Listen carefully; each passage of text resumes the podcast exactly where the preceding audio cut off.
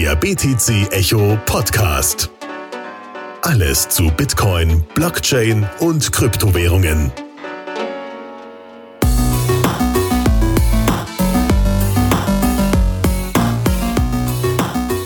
Ja, hallo liebe BTC Echo Podcast Zuhörer. Heute eine Folge mit dem Gast Florian Glatz. Hallo Florian. Hallo Alex, ich grüße dich. Ich freue mich hier zu Gast zu sein. Ja, ich war schon sehr äh, überrascht und beeindruckt, als ich bei der Recherche auf deinem LinkedIn-Profil gesehen habe, was du so alles machst. Aber ich glaube, vor allem, und äh, deswegen bist du mir ins Auge gesprungen, ist deine Tätigkeit als Gründer und Präsident vom Blockchain-Bundesverband. Ja, in der Tat. Das ist zwar äh, nur ein Ehrenamt, äh, in Anführungszeichen nur, aber es ist natürlich eine große Ehre für so eine diverse und aktive und auch erfolgreiche Community ähm, sprechen zu dürfen, auf politischen Foren insbesondere, ähm, aber auch gegenüber anderen Marktakteuren. Und ähm, ja, das mache ich jetzt seit 2017 ähm, mit Herzblut und einer wachsenden Gruppe von Mitgliedern im Verband und es ist in der Tat ein spannendes Abenteuer, auf das wir uns begeben haben. Genau, da werden wir gleich noch ein bisschen drüber sprechen. Vielleicht nur so ein bisschen Name-Dropping äh, für die Leute, die Bundesverband äh, Blockchain oder den Bundesblock noch nicht gehört haben. Da sind dann so äh, ja, Unternehmen und Projekte drin wie IOTA, Bitwala, Börse Stuttgart, äh, CryptoTax, wo wir viele natürlich auch schon hier im Podcast hatten, Dash, Voltoro und auch BTC Echo.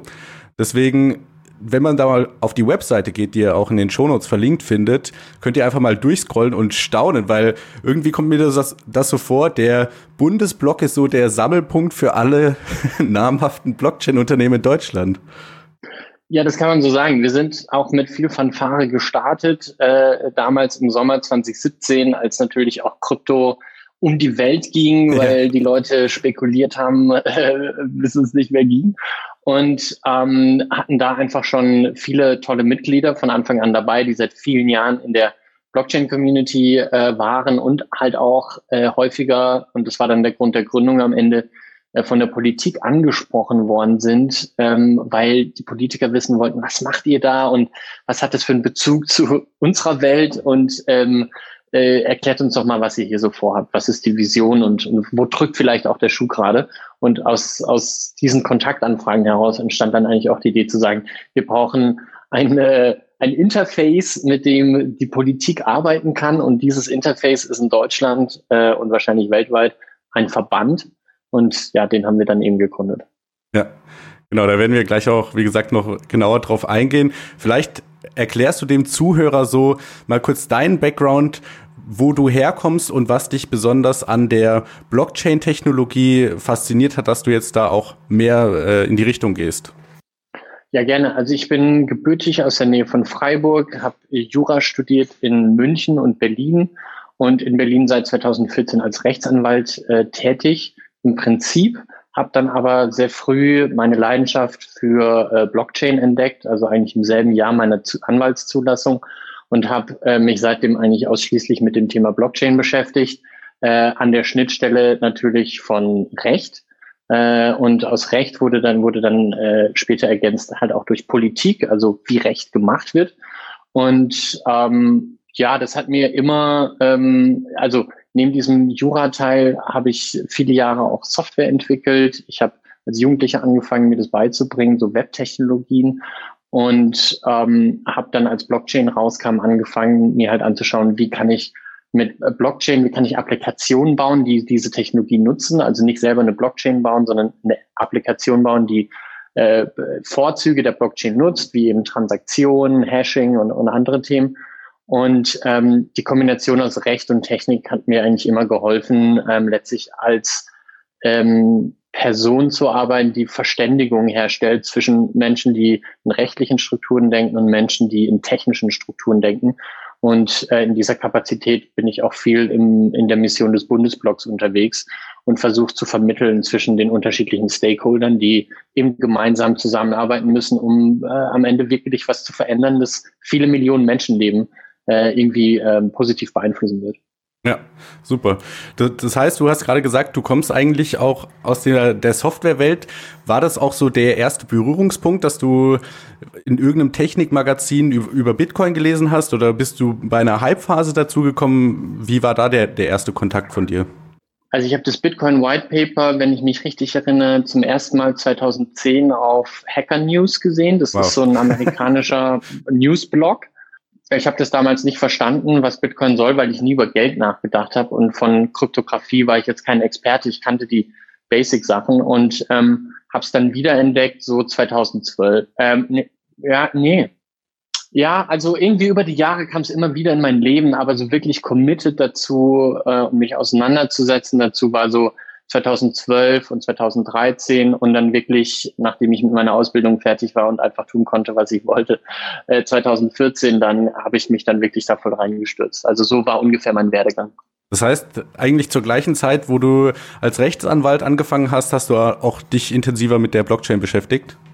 Ja, genau richtig. Das war im Grunde eine Koinzidenz und nicht nur Blockchain, sondern ich war sehr früh im Kontakt mit dem Ethereum-Gründungsteam ähm, über verschiedene Umwege und war dann ähm, auf Ethereum Meetups in London 2014 schon und habe ähm, mich mit den Leuten da vernetzt und äh, war dann auch in Berlin äh, sehr früh in dem Ethereum Office in der Waldemarstraße, war, bin da oft abgehangen und war so einfach, habe ich meinen wirklich intensiven Bezug zu Blockchain eigentlich über Ethereum bekommen, habe aber ein Jahr lang als Entwickler für Satoshi Pay gearbeitet, wo wir ähm, ein Zahlungssystem auf Bitcoin gebaut haben. Also entwickelt habe ich mit Bitcoin, ähm, aber so, ich sag mal, in das ganze Thema und wirklich die Welt und der, der Impact, der dahinter stehen kann, den habe ich so richtig kennengelernt dann über Ethereum, würde ich sagen. Ja, das finde ich auch eine ganz interessante Brücke, weil vielleicht für viele Zuhörer ist so der Bezug zu Krypto sind vor allem Kryptowährungen, ja, also sowas wie Bitcoin, Litecoin, Ether als Investment Assets und was du ja so rüberbringst, ist ja, dass man damit noch viel mehr machen kann, vor allem eben in Kombination mit dem Recht, dass man Recht über die Blockchain setzen kann. Und hier kommt natürlich der Begriff Smart Contract, also ein kluger Vertrag sozusagen auch in, in den Kopf. Wie würdest du so wie, das erklären, wie die Blockchain und Recht zusammenpasst? Ja, also in der Tat, mein Zugang zur Blockchain war immer diese Schnittstelle zu Recht. Ich habe ähm, 2012, weiß ich noch, da war ich im Referendariat, also sozusagen diese Art praktische Ausbildung, die man als Jurist durchlaufen muss, um Anwalt zu werden. Und ähm, war so geschockt eigentlich auch davon, wie, wie analog alles in der Praxis abläuft für einen Juristen, dass der, ich sag mal, äh, ja, also sehr viel Zeit auf, mit Papier verbringt und so weiter, hat mich schockiert und ähm, ich dachte mir, das muss doch eigentlich besser gehen und habe dann angefangen, mich zu fragen, was für Prozesse kann man automatisieren, was für rechtliche Prozesse und ähm, bin dann irgendwann bei Vertragsautomatisierung als Idee gelandet, weil ich mir dachte, dass da massive Effizienzen möglicherweise drinstecken könnten. Ähm, habe mich da auch hab mir die Literatur angeguckt, die es dazu schon gab, ähm, aus dem Bereich Rechtsinformatik. Das ist so eine Art Forschungsgebiet, wo Juristen Informatik äh, versuchen fruchtbar zu machen. Und ähm, habe halt gemerkt, dass da seit Jahrzehnten keine wirkliche Innovation irgendwie äh, passiert ist. Und äh, dann hat mich das Thema Blockchain gefunden und ich habe realisiert, wow, die Blockchain ist dieser, dieses fehlende Puzzlestück, um im Grunde die Ausführung von Transaktionen, die aus Rechtsbeziehungen heraus erfolgen, zu automatisieren und im Zuge dessen eben auch die Verträge, die die Leistungen von Parteien und den Austausch, dieses, man nennt es auch das Leistungsprogramm eines Vertrages regeln, dass man die eben tatsächlich in Code gestalten kann, um dadurch gewisse Effizienzen zu hebeln, äh, wie eben, dass sozusagen gewisse Bedingungen einfach erfüllt sein müssen, damit ein Prozess weitergehen kann. Und das heißt, es entfällt dieses menschliche Kontrollelement, es entfällt dieses Element, weshalb eine Transaktion oder Überweisungen heute drei Arbeitstage dauern und nicht sozusagen instantan in Realtime erfolgen können. Und das hat mich total fasziniert. Und ähm, als ich da eingestiegen bin, waren Kryptowährungen nicht besonders viel wert. Klar, der Bitcoin hatte schon eine Hypephase hinter sich, aber ähm, das hat mich weniger fasziniert als diese Idee, dass wir das komplette Rechtssystem digitalisieren können oder dass möglicherweise aus den Tiefen des Internets alternative Rechtssysteme entstehen können, die ganz anders funktionieren, aber eben denselben Effekt haben, nämlich dass sie in der Lage sind, verbindliche Regelsetzung von Gruppen von Menschen zu ermöglichen, die dann auf Basis dieser Regeln miteinander äh, fruchtbar, wertsteigernd kooperieren können. Und das ist ja eigentlich der Zweck des Rechts. Und naja, das hat mich schon nachhaltig fasziniert und fasziniert mich auch heute noch, wobei heute natürlich auch viel, heute hat man viel gelernt und sieht viel klarer so, was geht und was geht nicht, was ist sozusagen, wo, wo hat einen die Fantasie vielleicht zu weit getragen ähm, äh, vor, vor paar Jahren noch, als, als das alles sehr, sehr neu war. Ja, da habe ich mir ein paar Vorträge von dir angeschaut und ich finde, du hast ja mit der, du hast ja immer wieder diese Lex Mercatoria, habe ich das jetzt richtig gesagt, äh, angesprochen. Mhm. Ähm, mhm. Vielleicht kannst du den Zuhörern mal kurz erklären, was es damit auf sich hat. Ja, äh, danke, das ist eine coole Frage. Also was mich, was, wo ich mich gefragt habe, ist, gab es in der Vergangenheit schon mal Beispiele, wo im Grunde aus einer reinen nichtstaatlichen Gruppe von Akteuren, also aus der Privatwirtschaft, wie man heute vielleicht sagen würde, ähm, eigene Regel, äh, Regelsetzungssysteme, Rechtssysteme, quasi alternative oder parallele Rechtssysteme entstanden sind, aus einem gewissen Bedarf heraus. Und da bin ich auf zwei Dinge gestoßen, ähm, nämlich vor ein paar Jahrhunderten, so im 14. Jahrhundert vielleicht, ist in England äh, dieses Handelsrecht, das man lateinisch eben Lex Mercatoria nannte, entstanden, dass Händler freiwillig unter sich aufgebaut haben mit echten Gerichten, die auch dieses Handelsrecht dann eben ähm, durchsetzen können und Entscheidungen treffen können. Aus dem Bedarf heraus, dass sozusagen die Händler ein viel effizienteres äh, äh Institutionengefüge gebraucht haben, um Handelsstreitigkeiten äh, beizulegen. Und ähm, also äh, da ging es darum, dass möglicherweise, wenn es um Güter ging, die vielleicht auch ähm, verderblich sind, dass innerhalb von Stunden oder wenigen Tagen ein Richter eine Entscheidung fällen kann zu etwas. Und das hat der Staat in, in dieser Zeit einfach nicht geliefert mit seinen Institutionen. Und deswegen haben es die Händler einfach selbst gebaut. Und es war so erfolgreich, dass sich das über mehrere Länder erstreckt hat also wie eine Paralleljurisdiktion, die international war ähm, und mehrere Jahrhunderte überdauert hat, bis es dann im Grunde geschluckt wurde ähm, vom Staat. Und ähm, äh, dann ist mir noch ein modernes Beispiel ähm, eingefallen oder habe ich identifiziert, das ist die ähm, äh, dieses äh, nennt man das Creative Commons System, also die Idee, äh, die relativ neu ist, dass man eben urheberrechtlich geschützte Werke im Internet unter einer CC-Lizenz für alle zugänglich nutzbar äh, kennzeichnen kann.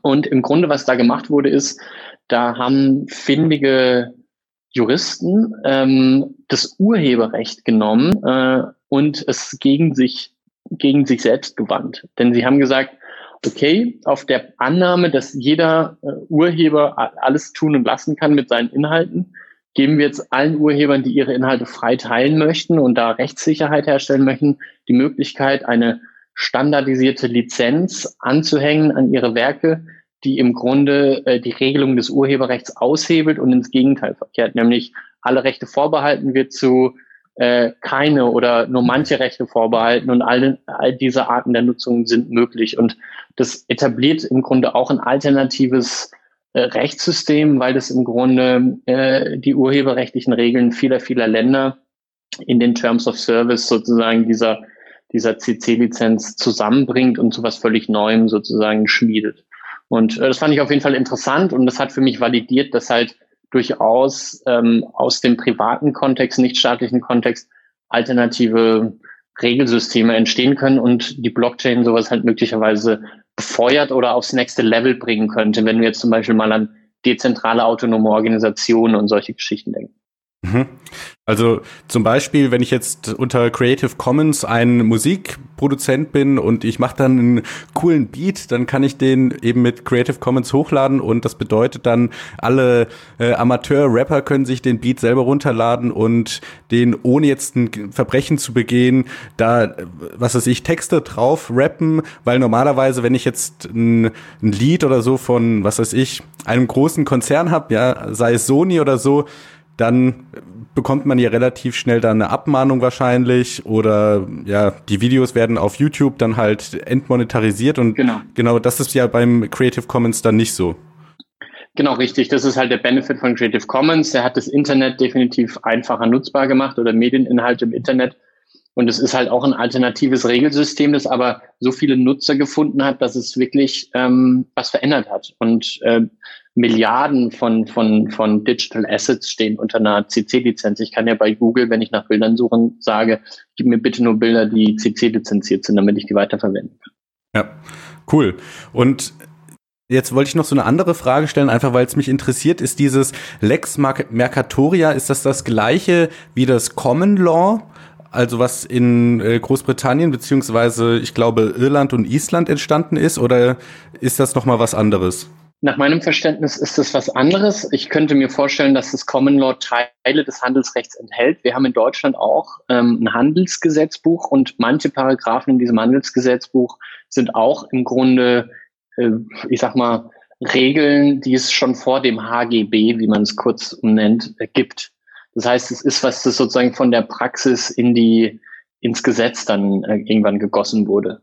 Ähm, das passiert immer mal wieder, dass sozusagen Marktpraktiken, die, die, sinn, die sinnvoll sind, zu einer Regel, zu, einem, zu einer verbindlichen Regel werden. Und ähm, insofern kann ich mir vorstellen, dass das Common Law Teile des ursprünglichen Lex Mercatoria enthält. Ähm, und was es ja heute auch noch sehr, sehr viel gibt, zum Beispiel im Sport kennt man es, sind private Schiedsgerichte. Mhm. Ähm, das gibt's auch für immer zunehmend für ähm, E-Commerce-Streitigkeiten äh, und andere Themen, äh, wo sozusagen ein privates Gericht, das halt sehr viel effizienter organisiert ist als ein staatliches, im Grunde die Entscheidungshoheit übernimmt, um Streitigkeiten beizulegen. Und ähm, das ist ja was, das eben auch dieses äh, Lex Mercatoria so besonders gemacht hat, dass es echte Institute, es waren nicht nur abstrakte Regeln, sondern es gab eben auch Institutionen, die dieses Recht gelebt haben und umgesetzt haben in die Praxis durch Urteile.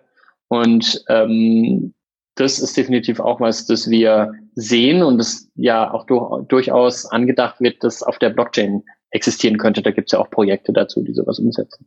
Okay.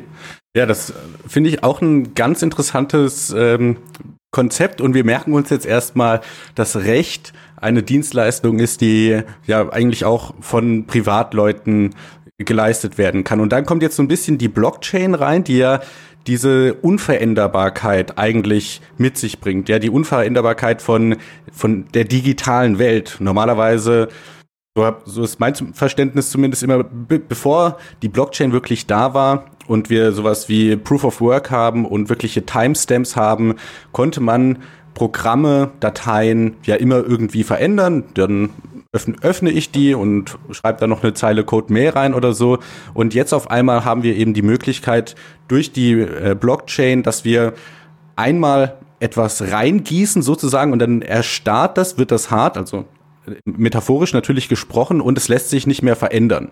Wie jetzt zum Beispiel eine Transaktion auf der Bitcoin-Blockchain, dass Alice Bob ein Bitcoin schickt, das gießt sie sozusagen in die Blockchain rein und dann reihen sich danach die Blöcke hinterher und es wird praktisch immer, ja, immer beständiger, immer unveränderlicher. Das kann ja was durchaus Positives sein, gerade wenn es um Abmachungen geht, aber es kann ja auch was Negatives sein, wenn man jetzt den die Form sozusagen, also den Code, den man schreibt, nicht richtig gewettet hat, oder? Also nicht richtig geprüft hat. Ja, und ähm, ich glaube, es ist auch irreführend, die Blockchain auf ihre Unveränderlichkeit zu reduzieren, weil erstens ist die Unveränderlichkeit immer auch relativ. Die mhm. ist nur unterschiedlich unwahrscheinlich. Also Pro äh, Finalität ist rein probabilistisch. Ähm, und die ähm, Blockchain hat, glaube ich, einen viel größeren Value ähm, in anderen, also der, also diese Unveränderlichkeit ist wichtig, aber es ist, man kann es nicht darauf wirklich reduzieren. Ähm, ein Thema, das ich gerade im, ich sag mal, Bereich Recht und, und Staat und so weiter ähm, hochrelevant finde, ist die Idee, und es klingt erstmal ein bisschen kontraintuitiv, dass ich mittels einer Blockchain dezentrale Systeme zentralisieren kann. Ja, klingt erstmal bescheuert, ähm, aber was ich damit meine, ist, dass ich verteilte Daten Basen auf einer natürlich dezentral betriebenen, aber logisch zentralisierten Blockchain-Infrastruktur zusammenführen kann, sodass alle Akteure zum Beispiel in einer Handelslieferkette oder in irgendeinem anderen Vorgang oder Prozess alle auf dasselbe identische Buch gucken jederzeit und dadurch erst dieses Konzept von Echtzeittransaktionen möglich wird, weil ich eben nicht mehr ähm, tausend isolierte Bücher synchronisieren muss über analoge Schnittstellen und Prozesse, sondern alle gucken auf dasselbe Buch. Jeder hat natürlich eine lokale Kopie dieses Buchs bei sich vorliegen, aber diese Synchronisation läuft eben über diese Blockchain-Protokolle, Peer-to-Peer-Protokolle, ist eben alles sicher und synchron und über die Unveränderlichbarkeit kann ich dem vertrauen. Aber den Mega-Benefit, den ich habe, ist, dass nicht mehr alle auf unterschiedliche Bücher gucken. Und da liegen die Effizienzen sozusagen. Mhm. Einen ganz interessanten Begriff hattest du ja auch gerade eben schon fallen gelassen, und zwar den DAO, ja, Decentralized Autonomous Organization. Und als ich das zum ersten Mal gehört habe, ging mir so direkt die Fantasie über, oh mein Gott, ja, wir können ja die gesamte Welt als DAO organisieren, ja, dass ähm, die großen, was weiß ich, Autohersteller, das sind eigentlich nur noch DAOs, die über Smart Contracts zusammengehalten werden.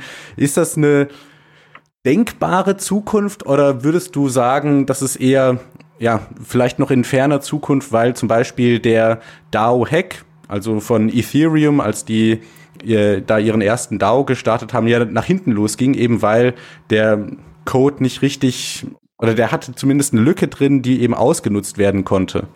Hm.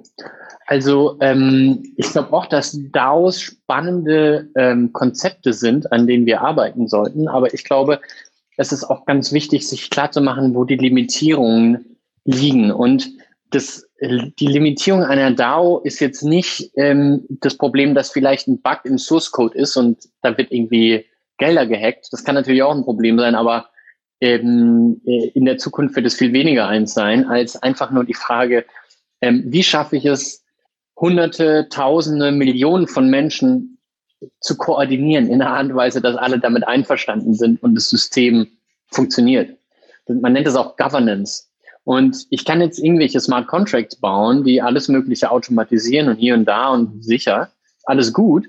Aber wenn es auch nur ein halbwegs komplexes Projekt ist, wie zum Beispiel ein Autozulieferer, Unternehmen, dann brauche ich halt trotzdem ähm, sozusagen Prozesse, äh, Strukturen, die es dieser Gruppe von Menschen, diesem Kollektiv von Tausenden, Zehntausenden, Hunderttausenden von Menschen es erlauben, am Ende Autoteile herzustellen, die sozusagen äh, kompetitiv sind, was Preis und Qualität angeht, im Vergleich zum Rest zum Markt.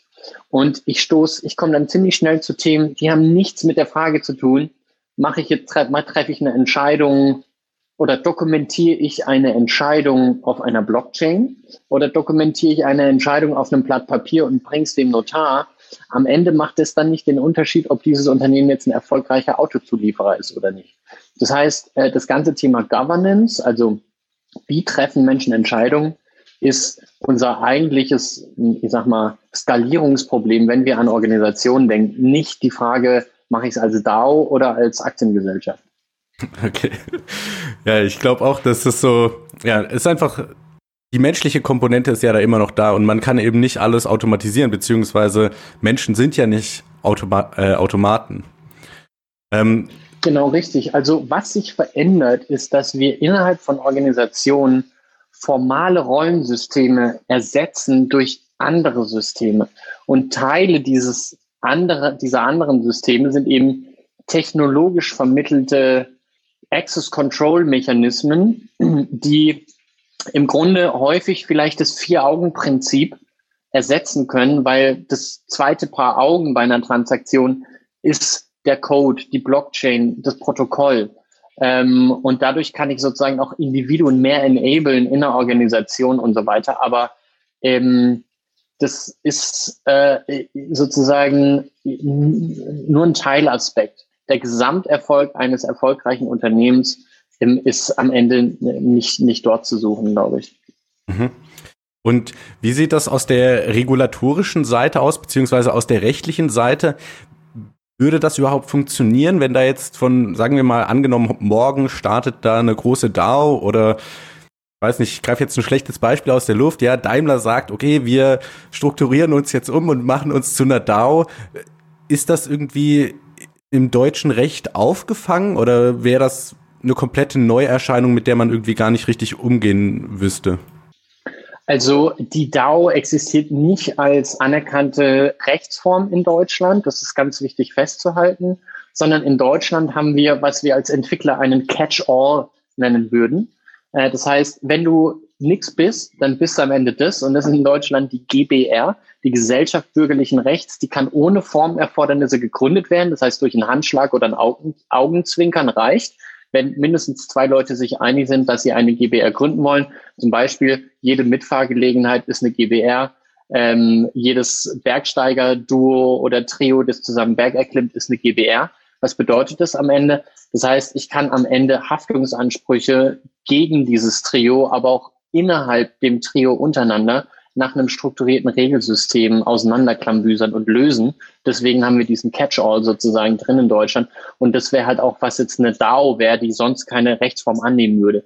Was wir aus diesem Grund viel gesehen haben in der Vergangenheit, ist, dass DAOs gesagt haben, wir bauen auch noch parallel Rechtsformen auf, die eine Haftungsbeschränkung haben, wie zum Beispiel eine GmbH.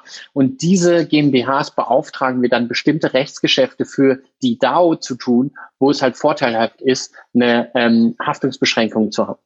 Ja, genau, da muss ich gleich an Dash, an die Dash Embassy denken und den Jan, äh, Grüße Jan, falls du hier zuhörst. Die haben das ja auch so gemacht. Die haben ja letztendlich die DAO, die den äh, Block Reward ausschüttet an zum Beispiel jetzt eben die Dash Embassy Dach, die dann als, ich glaube, GmbH innerhalb von Deutschland agieren kann. Genau, das haben wir zum ersten Mal gesehen, diesen Ansatz witzigerweise bei der The DAO, DAO von Christoph Jentsch und Co.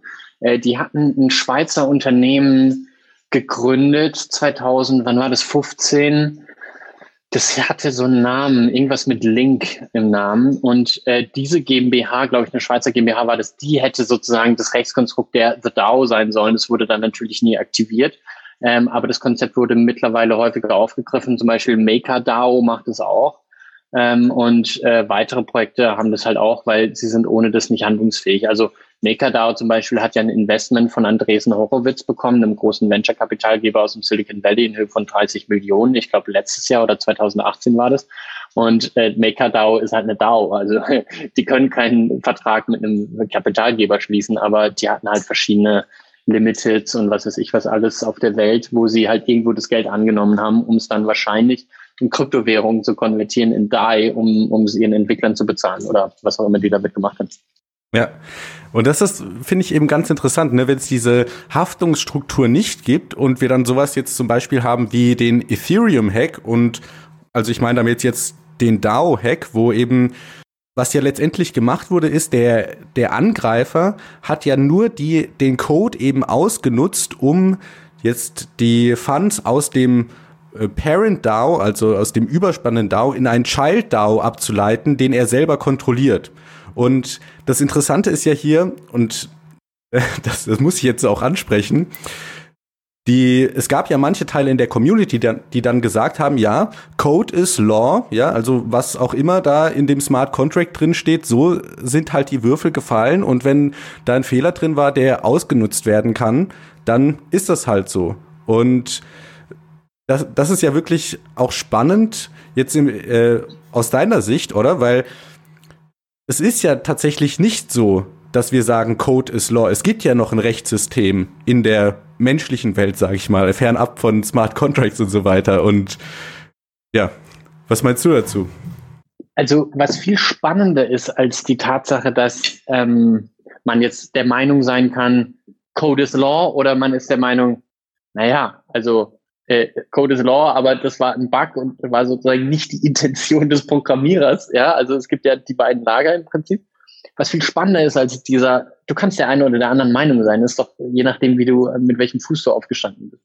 Ähm, das Spannende daran ist, was danach passiert ist, und zwar, dass die Technologie, auf der diese Kooperation, diese Regeln, diese DAO und so weiter alles stattfand, dieses grundsätzliche Feature hat, dass eine Konsensgruppe, die diese Blatt, diese Infrastruktur betreibt, sich trennen kann in zwei Konsensgruppen, die sozusagen relativ zueinander in einem Dissens stehen mhm. über die Interpretation eines gewissen Ereignisses in der Vergangenheit und deshalb, deshalb äh, beschließen für die Zukunft in zwei unterschiedlichen Universen, Infrastrukturen und so weiter zu agieren. Und das ist eine Art von Basisdemokratie, die in, ich sag mal, unserer tradierten Vorstellung eines Rechtssystems, eines Staats, einer Gemeinschaft überhaupt nicht vorstellbar ist, weil es bei uns war alles immer an physische Realitäten, an Architektur, an Landesgrenzen, an, an, an und so weiter gebunden. Aber im Digitalen ist ein Fork einfach nur ein Mausklick. Und wenn der Effort auf einen Mausklick schwindet, dann werden plötzlich so basisdemokratische, wie ich es nennen würde, äh, Funktionen freigeschaltet. Und jetzt haben wir halt Ethereum und Ethereum Classic. Und ich glaube, alle sind glücklich, dass es beides gibt. Ähm, die Ethereum Classic Leute verfolgen ihre Vision von, wie eine Blockchain funktionieren sollte. Und Ethereum verfolgt ihre. Und beide haben Traction. Beide sind gesunde Ökosysteme. Und ähm, äh, jetzt haben wir mehr Wert als vorher höchstwahrscheinlich, weil wir jetzt ähm, äh, irgendwie einen Wettbewerb haben zwischen zwei Ideen und die beste wird gewinnen und als Endverbraucher profitieren wir davon. Ja, genau. Das ist wirklich de, das super Spannende. Man kann ja in der physischen Welt nicht einfach sagen, ja, äh, Meyer und Müller streiten sich um das Land, dann kriegen es einfach beide, sondern hier gibt's ja dann die, die endlichen Ressourcen, aber im, in der digitalen ja. Welt eben nicht. Jetzt ja, genau. Jetzt würde ich gerne noch in, äh, über deine Arbeit beim Bundesblock reden. Vielleicht kannst du einfach mal so erzählen, wie kann man sich das vorstellen? Du hast ja vorhin gesagt, du bist da ehrenamtlich, das heißt, ich nehme an, du machst es nicht vollzeitlich, aber wenn du was machst, wie sieht das dann aus? Genau, also ähm, das ist ein Ehrenamt ähm, und wir sind ein Vorstand ähm, von äh, sechs Leuten derzeit. Wir sind eine Mitgliederstruktur von über 100 Mitgliedern ähm, wir haben Arbeitsgruppen, äh, davon viele. Ähm, nicht alle davon sind super aktiv, aber einige. Und wir haben einen politischen Beirat. Also will sagen, wir haben einige interne Strukturen, sogenannte Organe. Ähm, die wichtigste davon ist natürlich die Mitgliederversammlung. Es ist das Kollektiv aller Mitglieder. Ähm, und ähm, in diesen Strukturen sozusagen entwickeln wir bestimmte Dinge. Und äh, zum einen sind es ähm, politische Position, die wir sozusagen mit der Expertise unserer Mitglieder entwickeln und dann in die Politik tragen mit dem Ziel, dass sozusagen innovationsfördernde Regulierung in Deutschland äh, ähm, erlassen wird, ähm, sodass das Ökosystem hier florieren kann, dass ausländische Unternehmen angezogen werden und insgesamt die Wohlfahrt der gesamtdeutschen Gesellschaft davon profitiert. Ähm, gleichzeitig wollen wir ähm, auch die Infrastruktur in der Verwaltung anbringen, weil wir glauben, dass dadurch auch die Digitalisierung der Verwaltung massiv äh, profitieren kann von. Das ist so die eine Richtung, in die wir uns entwickeln. Und die andere Richtung, in die wir uns entwickeln als Verband, ist einfach, dass wir unseren Mitgliedern selber noch dienlicher sein können. Das heißt, wir wollen die Mitglieder äh, untereinander besser vernetzen, mehr Synergien schaffen. Äh, wir wollen sie in Kontakt bringen mit Kapitalgebern, falls sie Unternehmensfinanzierung suchen. Ähm, wir wollen sie mit Corporates in Verbindung bringen, die möglicherweise Prototypen umsetzen wollen und dafür eben die Experten suchen, die äh, bei vielen unseren Mitgliedern äh, arbeiten. Und ähm, naja, so sind wir ein schnell wachsender äh, Verband, der könnte man auch als Startup so ein bisschen bezeichnen, weil wir sind halt wirklich ähm, erst vor zwei Jahren gestartet. Ähm, wir bauen nach und nach die Strukturen erst auf, ähm, aber sehen sehr, sehr viel ja, positive Entwicklungen und werden aus der Politik auch super ernst genommen. Und vielleicht ein letztes noch dazu was äh, sich als super positiv ähm, auch entwickelt hat in den letzten zwei Jahren, ist die Entstehung von Landesgruppen. Das heißt, wir sind jetzt nicht nur der Bundesblock, sondern wir haben sozusagen auch regional ähm, Interessensgruppen von Leuten, die ganz lokal Meetups machen, ähm, mit den äh, Entscheidern vor Ort sprechen, also äh, Landesregierungsvertreter und sowas und eben auch die lokalen Unternehmen vor Ort educaten und ähm, äh, die einbinden in diesen Entwicklungsprozess Blockchain. Und ähm, dadurch sind wir also ein riesiges Netzwerk geworden, das, glaube ich, sehr, sehr viel Impact hat in Deutschland und auch, ich sag mal, seine Fühler nach Europa ausstreckt und dadurch mehr oder weniger, glaube ich, zu allen Entscheidungsträgern in Deutschland und Europa irgendwie einen Draht hat, um da, ich sag mal, die deutsche Blockchain-Community und die Interessen der deutschen Blockchain-Industrie äh, zu vertreten und nach vorne zu bringen. Okay. Und das heißt, du hast jetzt mehr Kontakt mit Politikern. Was ist da so deine Einschätzung, beziehungsweise wie ist die Haltung von Politikern gegenüber Bitcoin, Kryptowährungen generell und Blockchain-Technologie, ist das eher sowas, ah, das, das hört sich alles so kryptisch an im wahrsten Sinne des Wortes, äh, bleib weg damit oder ist das interessiert oder ist es, ja, also Bitcoin hatte ja vor einigen Jahren noch so das Image als äh, illegales Hackergeld, mit dem man äh, Waffen und Drogen und sonst was im Internet kaufen kann. Wie ist da so die Resonanz von den Politikern? Also ganz im Gegenteil, die Vorurteile sind bei den Leuten, mit denen ich jetzt zu tun habe, nicht mehr da. Im Gegenteil, die sehen das große Innovationspotenzial. Und ähm, das ist wirklich mega dankbar, dass wir solche Unterstützer gefunden haben im Parlament, in der Bundesregierung, in der Verwaltung, auf Landesebene ähm, und gemeinsam mit so äh, motivierten Individuen in den jeweiligen Organisationen schaffen wir es eigentlich, ziemlich viel Impact zu haben. Ähm, natürlich läuft man an vielerorts noch gegen, gegen äh, Wände. Ähm, es gibt Ministerien, es gibt Behörden, es gibt andere Stellen, wo wir wissen, da sitzen Entscheidungsträger, die sich keinen Meter dafür interessieren oder die das Thema blöd finden oder sowas. Und da muss man halt Überzeugungsarbeit leisten, darf man nicht locker lassen. Aber äh, wo wir stehen im Vergleich zu, ich sag mal, mh, zwei Jahren, aber auch vier Jahre, fünf Jahre, ähm, hat sich schon viel getan. Und die Digitalpolitiker in den jeweiligen Parteien, muss man sagen, sind eigentlich äh, ziemlich auf Zack mittlerweile, sind offen für das Thema und äh, geben auch dem Verband wirklich die Chance, Vorschläge einzubringen.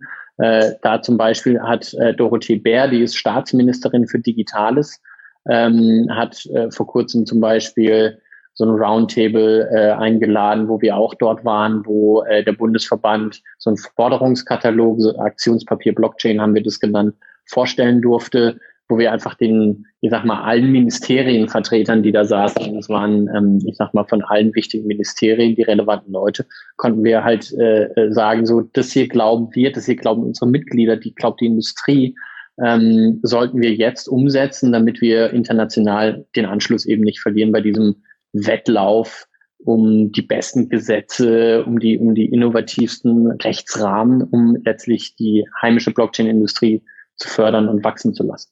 Und wie siehst du aktuell die regulatorische Lage in Deutschland? Also vielleicht kannst du so mal da ein Beispiel bringen aus diesem Aktionspapier. Was wäre denn eine Weiche, die da im deutschen Recht gestellt werden müsste? Also wir haben ähm, Themen, die sowohl europäisch als auch deutsch sind in diesem Aktionspapier, hauptsächlich natürlich deutsch. Und die, ganz interessant, vielleicht die erste Forderung, mit der wir ähm, in, diesem, in diesem Papier auftreten, ist im Bereich Datenschutz, witzigerweise, ähm, wo ja viele wissen, hm, Blockchain und Datenschutz, passt es wirklich so gut zusammen? Wir glauben, das passt super zusammen, weil über äh, dezentrale Systeme wie Blockchain so eine Privacy-Preserving Infrastruktur ähm, so eine Privacy-First-Infrastruktur im Grunde ähm, überhaupt erst möglich wird. Aber ähm, es gibt mit der Datenschutzgrundverordnung diesen neuen strengen europäischen ähm, Gesetz zu, zu, zum Datenschutz ähm, äh, ein paar Friktionen. Und eine davon ist, dass es nicht klar ist, ob ein Hash-Wert, also dieses, diese Zeichenkette, die ich aus beliebig vielen Daten bilden kann, die dann eben in gewisser Weise anonymisiert ist, weil das eine Einlegfunktion ist. Ich komme von dem Hash nicht mehr auf die Ursprungsdaten zurück. Ähm, ob das jetzt personenbezogene Daten sind oder nicht, wenn in den Ursprungsdaten, aus denen ich diesen Hash generiert habe, personenbezogene Daten drin waren.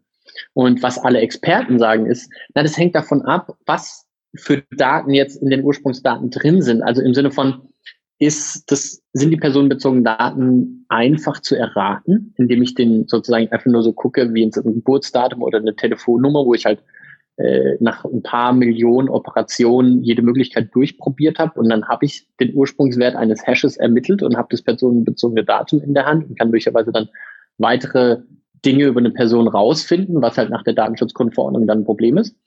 Ähm, oder sind die Ursprungsdaten so ein großes Konvolut an Daten und so weiter, dass die darin erhaltenen personenbezogenen Daten nicht mehr erraten werden können aus dem Hash heraus, weil man sozusagen mehr Rechenschritte bräuchte, als das Universum überhaupt noch existiert wird, so ungefähr. Und ähm, diese Unterscheidung, dass die nicht existiert, führt im Markt heute dazu, dass viele Unternehmen ähm, Blockchain-Projekte nicht launchen können, weil die Rechtsabteilung sagt, wir haben hier ein kleines Compliance-Problem. Ähm, unter der Datenschutzgrundverordnung können wir, wenn wir dagegen verstoßen, bis zu vier Prozent unseres weltweiten Unternehmensumsatzes als Strafe zahlen. Und wenn wir jetzt eine Blockchain-Anwendung starten, die wir nicht mehr einfangen können, weil sie un unlöschbar oder uneditierbar ist und es ist da auf einer öffentlichen Blockchain unterwegs und das verletzt die Datenschutzgrundverordnung, dann sozusagen können wir, können wir einpacken. und ähm, äh, deswegen haben wir gesagt, was wir von der Datenschutzgrundbehörde, äh, von der von der Datenschutzaufsicht von den Behörden in Deutschland brauchen, ähm, ist eine Klarstellung der Interpretation der Datenschutzgrundverordnung dahingehend, dass eben je nach Entropie, äh, die enthalten ist in einem solchen Hashwert, ähm, die personenbezogenen Daten zu berücksichtigen sind oder nicht und mitten ein, ein personenbezogenes Datum in dem Hash selbst vorliegt oder nicht. Und ohne diese Klarstellung, wie gesagt, gibt es eben diese, diese ja, Unfähigkeit, gewisse Produkte und Projekte in Deutschland zu launchen. Das ist eine von Dutzenden von Forderungen aus dem Papier, aber das ist ungefähr das Level, auf dem wir uns bewegen. Also wir haben ganz konkrete Ideen, was man jetzt tun muss, damit sozusagen viel Innovation plötzlich ähm, auf den Markt sozusagen gespült werden kann. Ja, also das sind, das habe ich ja noch nie gedacht, aber du hast natürlich absolut recht, wenn ich nur eine Telefonnummer habe, die, was weiß ich, vielleicht zehn Zeichen lang ist und aus genau. von Zahlen von 0 bis äh, 9 besteht, da kann ich ja relativ schnell dann auf äh, das errechnen. Ja, also ich habe sozusagen den fertigen genau. Hash und möchte dann die Telefonnummer errechnen. Dann muss ich einfach ganz oft hashen also ich nehme 0000 und so weiter, bis ich dann halt auf den richtigen Hash komme und das ist dann die Telefonnummer. Und natürlich, wenn ich jetzt da noch den Vor- und Nachnamen oder was weiß ich, noch 20 Leerzeichen reinschreibe, dann sieht der Hash ganz anders aus. Und ja. das meinst du ja mit größerer Entropie, ne? dass der Datensatz genau größer ist. Sehr genau richtig. Also ja, Du hast es verstanden, ja. Und, und, wahrscheinlich sollte man auch lieber nicht MD5 als Hash-Funktion benutzen. Also für die Zuhörer, das ist eine Hash-Funktion, die, glaube ich, in den 90er Jahren groß war, aber jetzt, wo die Rechenpower größer ist, halt als gebrochen gilt. Und, und ich meine, also ne, ein Hash ist ja nicht gleich ein Hash, weil manche Hashes halt oder manche Hash-Funktionen halt äh, leichter zu brechen sind als andere. Mhm. Okay, cool. Und gibt's auch jetzt von der, von den, von der Regierung, von der regularischen Seite Ambitionen, da selber irgendwie die Blockchain zu benutzen? Also vielleicht hat das der ein oder andere Zuhörer schon gehört. In, ich glaube, Estland äh, funktioniert da so manches staatliche Projekt eben über die Blockchain. Ist das in Deutschland auch schon auf der Tagesordnung oder geht es da eigentlich erstmal drum, für Unternehmen die, den Weg frei zu machen? Ähm, nee, wir sind da schon total dran. Ähm, es hat sich vor kurzem eine Genossenschaft gegründet, die heißt GAF Digital. Die besteht aus regionalen IT-Dienstleistern, die für die öffentliche Hand heute schon Rechenzentren Zentren bereitstellen. Und die haben eine Genossenschaft gegründet, die eine Blockchain für die deutsche Verwaltung betreiben möchte, zum Beispiel. Und die haben derzeit so ein Ethereum-Testnet am Laufen, glaube ich.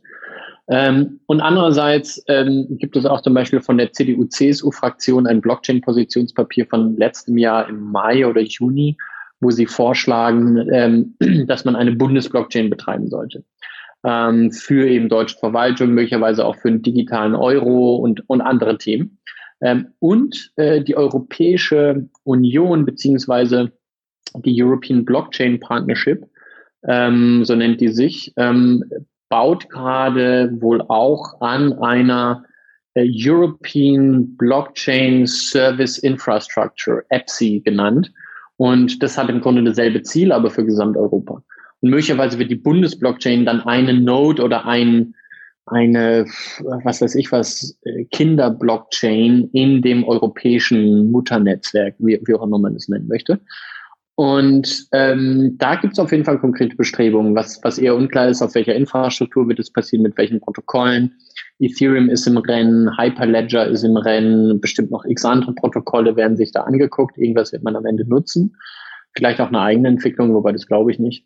Und ähm, äh, ja, das ist auf jeden Fall, glaube ich, das eine, was passiert. Und was interessant ist, kurz zu Estland. Ähm, ich bin einmal ungefähr im Jahr in Estland, halte dort Vorlesungen an der Rechtsfakultät schon seit ein paar Jahren und äh, weiß ungefähr, was in Estland passiert. Und es wird immer dieser Fehler begangen. In Estland betreiben die ihre Regierung nicht mit einer Blockchain, sondern die haben schon im Jahr 2006, 2007 ein System gebaut, das im Grunde die komplette Verwaltung dort digital abbildet und die Prozesse digital äh, möglich macht. Äh, und das Ganze ist auch dezentral auf so einem redundanten, dezentralen System. Das heißt X-Roads.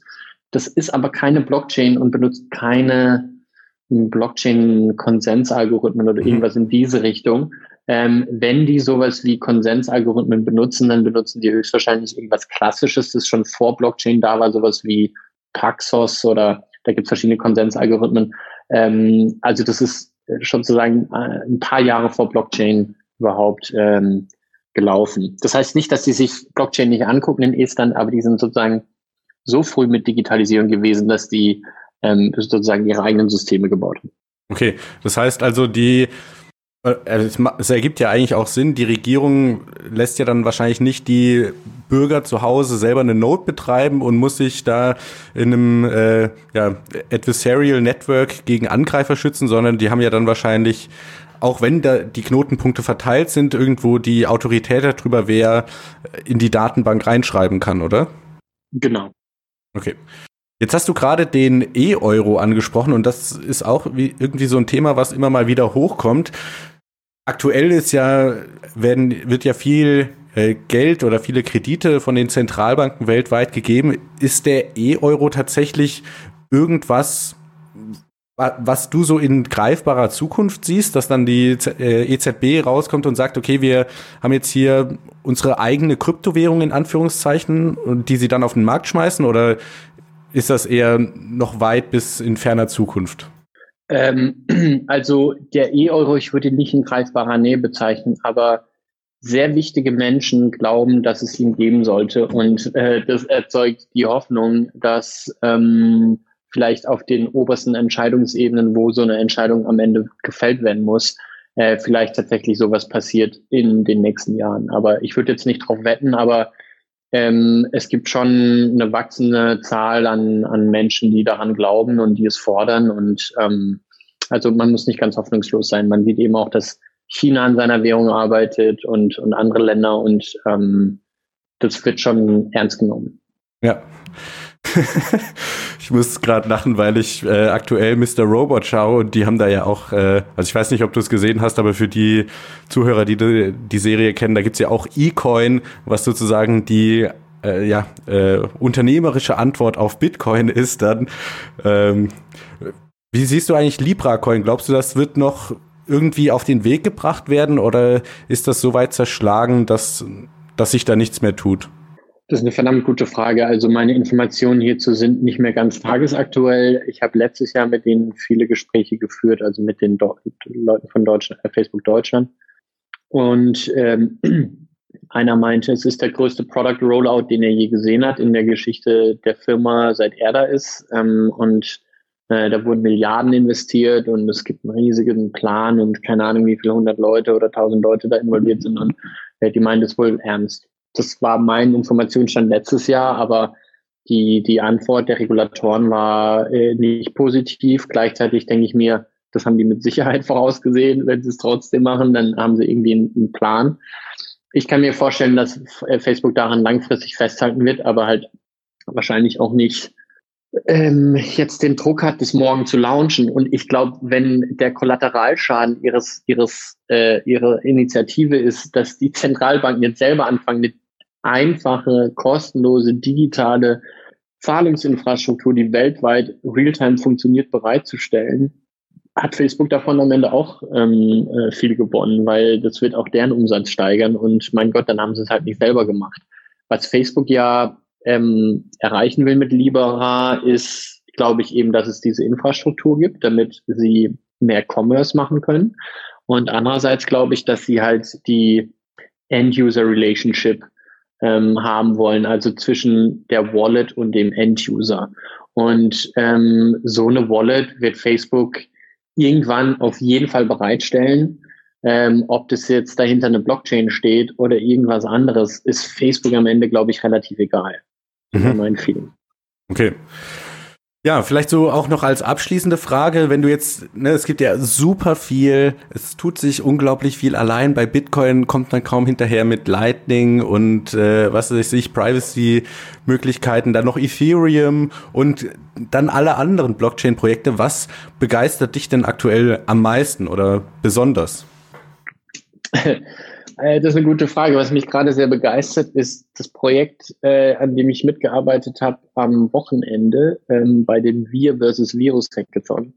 Da haben wir einen, ähm, ich sag mal, ein Blockchain-basiertes Gutscheinsystem gebaut, damit der Staat Helikoptergeld, das ja jetzt vielleicht ausgeschüttet wird, um Kleinunternehmerinnen zu retten, ähm, dass äh, das über eine Blockchain passieren kann und das Geld, das ausgeschüttet wird, schon vollwertige Euros sind, aber digital und mit der Besonderheit, dass sie nur für bestimmte Dinge ausgegeben werden können. Das heißt, nur lokal und nur ähm, in den Sektoren, die äh, jetzt gerade besonders leiden. Also äh, ich sag mal Friseurgutscheine, vielleicht Gutscheine, um eine Reise jetzt schon zu bezahlen, die ich im, im, im Herbst machen möchte oder im Bäcker oder was auch immer gerade leidet, sozusagen Gutscheine ans Volk, die geben es dann schon richtig aus, aber halt nur lokal und vielleicht auch mit einem Ablaufdatum. Also ich muss es jetzt ausgeben, ich kann es halt nicht hamstern sozusagen und erst im, im Herbst ausgeben. Sozusagen also Konsum Helikoptergeld, ja, aber das Ganze so präzise, dass es tatsächlich irgendwie am Ende dort ankommt, wo es gerade hin muss und nicht irgendwie gehamstert wird oder anders ausgegeben wird. Äh, das haben wir für diesen äh, Hackathon des Kanzleramts, Hashtag Wir versus Virus, äh, gebaut und einem ganz coolen Team und ähm, naja, äh, da bin ich gerade Fan davon und mache ein bisschen Werbung dafür. Super. Und wie, wie funktioniert das dann, dass das in bestimmte Hände kommt, das Geld? Also, weil da muss ja irgendwie ein Identifikationsprozess sein, dass ich tatsächlich jetzt nicht irgendwie sagt, ja, ja, ich bin hier der und der und dann vielleicht sogar eine Sibyl-Attacke mache. Wie, wie läuft das? Ja, sehr gut, genau. Also es gibt ein Identitätsthema und äh, die Lösung, die dafür vorgeschlagen wurde von dem Team, wo ich halt mit dabei war, war das Ganze über eine Schnittstelle zum Elster-System zu machen. Das heißt, mhm. jeder, der eine Steuernummer hat, kann im Grunde sich online verifizieren. Das ist derzeit die Arbeitshypothese, aber es ist unklar, ob das funktioniert. Okay. Ja, cool. Vielleicht sagst du unseren äh, Zuhörern noch, wo sie dich finden können. Man findet mich am besten auf Twitter. Ähm, äh, einfach nach Florian Glatt suchen. Ähm, auf LinkedIn natürlich bin ich, ähm, ich habe auch eine Webseite, blockchain.lawyer, aber die habe ich seit wahrscheinlich sechs Jahren nicht abgedatet. Aber man findet meine E-Mail dort und ähm, natürlich auf der Bundesblog-Webseite. Also Bundesblog ist unser Spitzname für den Blockchain-Bundesverband. Ja, ich glaube, das sind so die, die Orte, wo man was über mich findet und man kann mir jederzeit eine E-Mail schreiben oder auf Twitter. Ähm, ich freue mich. Okay, ja, super. Dann vielen Dank, Florian, erstmal für deine äh, Arbeit natürlich beim Bundesblock und dass du dich für die deutsche Blockchain-Industrie einsetzt und dann natürlich auch für deine Zeit jetzt hier im Gespräch und für die guten Insights, die du uns äh, gegeben hast. Vielen Dank. Dank, danke, Alex, war mir eine große Freude. Alles, was das Kryptoherz begehrt, findest du auf btc-echo.de. Bis zum nächsten Mal.